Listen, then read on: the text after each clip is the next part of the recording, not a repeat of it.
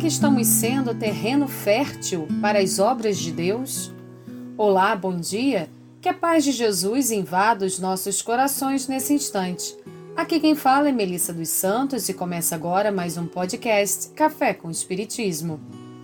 Não raro queremos que Deus nos conceda uma graça, algo que achamos que seria bom para a nossa vida, algo que pensamos que faria a diferença se assim acontecesse.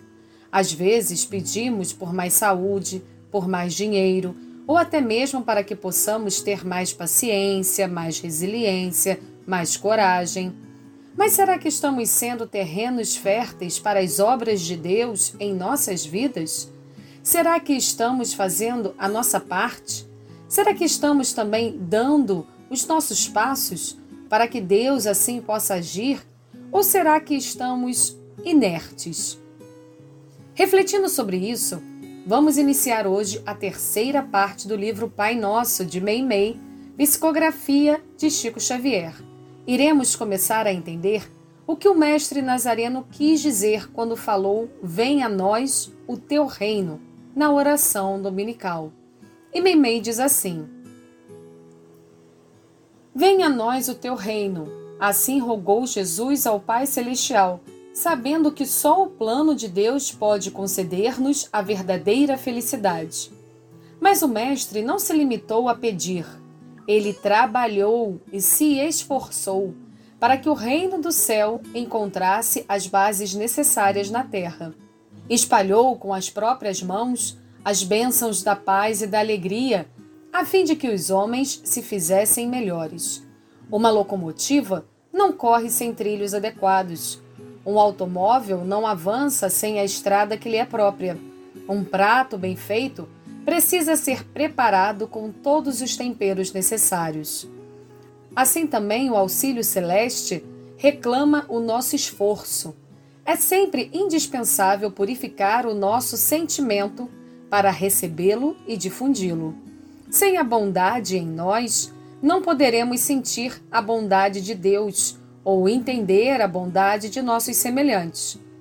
Quando à noite reclamamos, vem a nós a luz, é necessário ofereçamos a lâmpada ou a candeia para que a luz resplandeça em nós.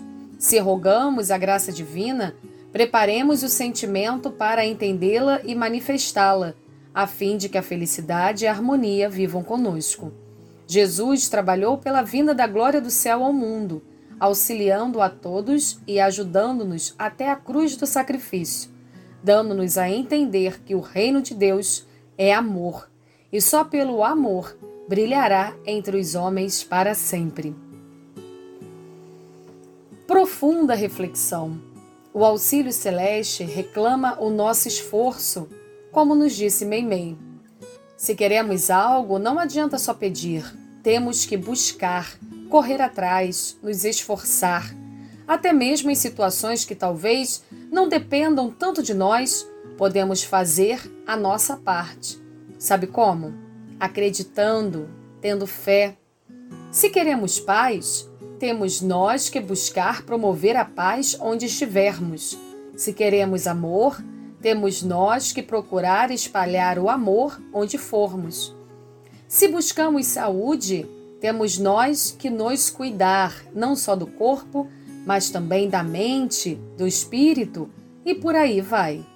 Quando damos esse primeiro passo e acreditamos, a engrenagem começa a se movimentar seja porque nós ficamos mais receptivos a receber as inspirações do mais alto ou porque fazemos o que devemos fazer.